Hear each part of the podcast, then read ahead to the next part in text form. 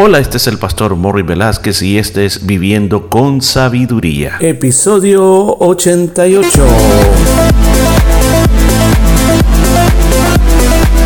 Y en el programa de este día estaremos aprendiendo cómo aplicar la sabiduría de Dios a nuestra vida a través del libro de Proverbios. Muchos consejos muy hermosos basados en la palabra de Dios. Todo esto y mucho más en Viviendo con Sabiduría.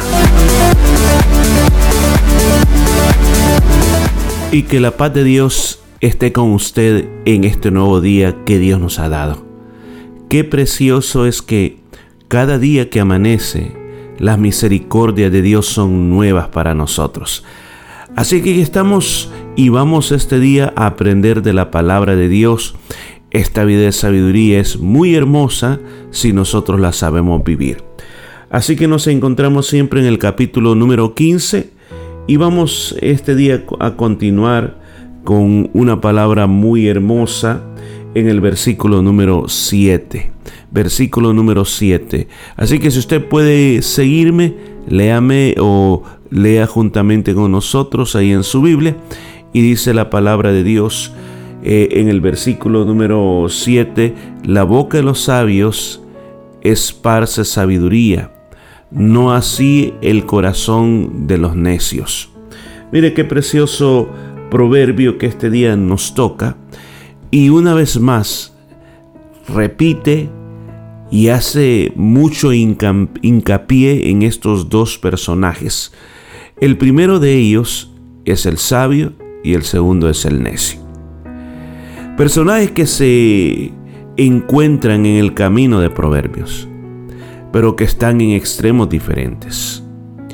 Uno es aquel que sigue los consejos de la palabra de Dios y está tratando, esforzándose en vivir cada parte de lo que la escritura dice.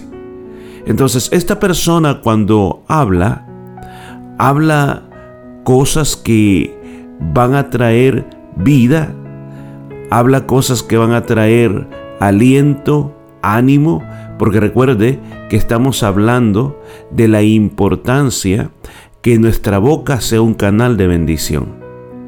Pero luego mira hacia el necio.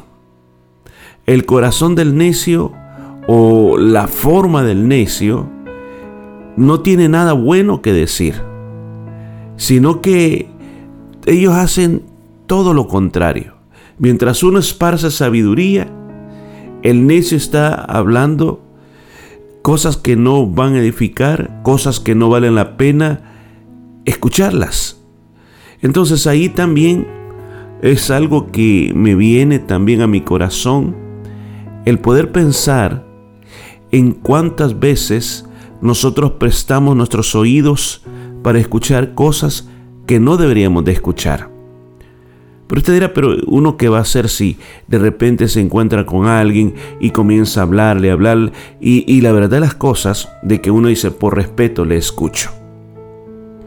Pero yo creo que nosotros debemos de aprender o debemos de entender que las palabras que se nos dicen a nosotros van a tener un efecto en nuestra vida, negativo o positivo. Puede ser que alguien diga, bueno, pero eh, la verdad las cosas que muchas cosas que a mí me dicen yo ni les ni les pongo atención, por lo tanto no afectan. Fíjese que existe un proceso. Este proceso cuando es así, mire, cuando nosotros escuchamos algo, nuestra mente es como una grabadora.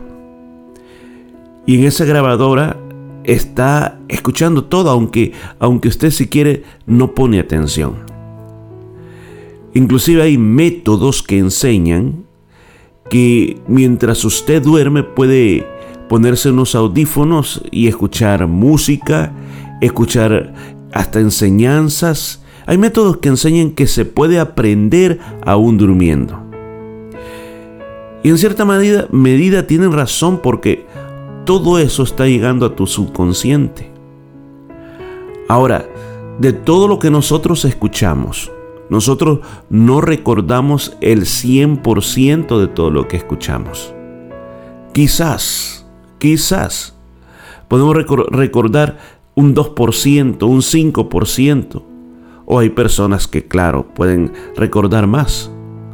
Porque está la, la, la puerta entre el consciente y el subconsciente, el paso de información, es donde está el problema. Pero la verdad de que nosotros no vamos a negar es que hay muchas cosas las cuales a veces nos han pasado y decimos, bueno, ¿y de dónde salió esto que estoy hablando? Y es porque de una manera, llamémosle inconsciente, dejamos pasar información del subconsciente al consciente. Ahora, ¿por qué toda esta información? Porque lo que escuchamos nos va a afectar. Y aquí está hablando del escuchar a una persona con la sabiduría de Dios en vez de escuchar a una persona necia. Y el hecho también de aprender a poner como podemos decir, ventanas en los oídos y cerrar las ventanas para no andar escuchando todo, porque hay cosas que te van a bendecir y hay cosas que te van a contaminar. Prosigamos con el siguiente versículo, el número 8. El sacrificio de los impíos es abominación a Jehová, mala oración de los restos es su gozo. Mire qué preciosa esta palabra. Está hablando del recto, está hablando del justo. En otro personaje que aparece aquí, que también aparece mucho en el libro de Proverbios, el impío. Aquella persona que está contra Dios. Aquella persona que quiere combatir a Dios. Es un escarnecedor. Se burla de Dios. Entonces estos personajes muchas veces quieren tener un tipo de relación con Dios y de vez en cuando dicen, bueno, vamos a probar, vamos a ver cómo nos va. Y traen una ofrenda. Pero dice aquí la palabra de Dios que le es abominación a Jehová. Mas la oración de los rectos es el gozo del Señor. Usted recordará el caso de Caín y Abel en el libro de Génesis. Ambos presentaron un sacrificio a Dios. Ellos sabían que una manera de cómo agradar a Dios, de cómo ponerse en línea con Dios, era a través de los sacrificios. Ahora, la forma como lo hicieron marcó la diferencia. Había sido establecido desde el principio de la creación que había que sacrificar un corderito, un animalito. Pero para Caín, a él no le importó, sino que él dijo, bueno, yo lo voy a hacer a mi manera, yo voy a traer de lo que yo produzco. Ese va a ser mi sacrificio. Ok, está bien, estamos bien hasta ahí. Pero la diferencia está en que Abel, él preparó lo mejor. Él le dio lo mejor que tenía a Dios. Lo sacrificó. El corderito más gordo, el mejor de todos, se lo trajo para Dios. En cambio dice que Caín solo trajo lo que pudo lo que él pensó que eso era para Dios. Muchos opinan que quizás trajo de lo que le sobró o de lo que se le está arruinando. No lo sabemos, pero sí vemos la diferencia con respecto a la actitud que tuvo Abel. ¿Cuál fue el resultado? Dice que el Señor escogió o recibió el sacrificio de Abel, mientras que el de Caín lo rechazó. ¿Y qué pasó? Que se enojó en gran manera Caín que eso le ocasionó como una envidia tan grande contra su hermano que al final lo terminó matándolo. O sea, ¿por qué? Porque de un principio, ¿sabe? Desde un principio Caín estuvo contra Dios, así como todos sus descendientes después. Ahora, vemos este punto que es de suma importancia, de suma importancia, que si yo quiero ser de agrado a Dios, yo tengo que ponerme en el lineamiento de Dios. ¿Y cómo se hace esto? Si, ¿sabe? Solo por estar en esta tierra, ser criatura de Dios, no nos garantiza una buena comunión con Dios. La Biblia dice, hemos sido concebidos en pecado. Nacemos en pecado y vivimos bajo el sello del pecado. Llevamos dentro de nosotros esa tendencia a pecar, a estar alejados de Dios. ¿Cómo se transforma eso cuando yo me entrego a Cristo, cuando yo le recibo y entonces yo comienzo a vivir en los caminos de Dios? Ahí soy justificado, ahí mis oraciones entonces son recibidas de una manera preciosa, de una manera linda delante del Señor. Veamos el versículo 9, dice, abominación es a Jehová el camino del impío, mas él ama al que sigue justicia. Una vez más toma tiempo para hablar del impío. Una vez más se toma ese tiempo para traerlo aquí. No solamente el Señor le es abominación, rechaza completamente el sacrificio, sino que el caminar del impío. ¿Por qué razón? Porque el impío vive a su propia manera, va contrario al camino de Dios sabe que hay leyes de Dios, pero decide estar en rebelión contra Dios. Por eso el camino, ese camino es un camino que el Señor lo rechaza completamente. No importa que es una persona que trate de ayudar al prójimo, primero tiene que arreglarse con Dios. Mas Él ama a quienes siguen la justicia, los que buscan vivir una vida de rectitud.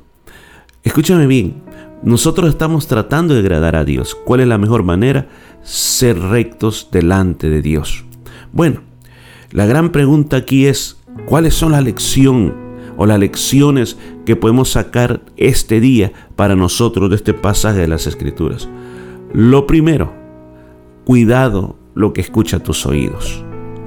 Ojalá que tú prestes atención donde haya palabras sabias que te inspiren y que te animen y que cierres tus oídos a aquellas palabras que te van a contaminar. Segunda lección, una de las cosas que el Señor se complace o le agrada es cuando las personas que siguen en su camino oran y buscan la comunión con Él.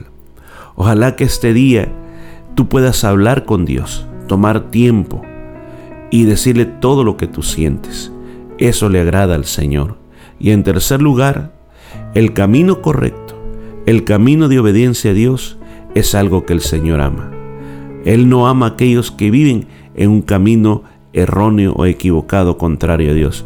Yo te invito a que trates de preservar ese camino, siéndole agradable a Dios en todo lo que tú puedas. Bueno, nos vamos a escuchar el día de mañana. Y esto fue todo por este día. Nos escuchamos el día de mañana.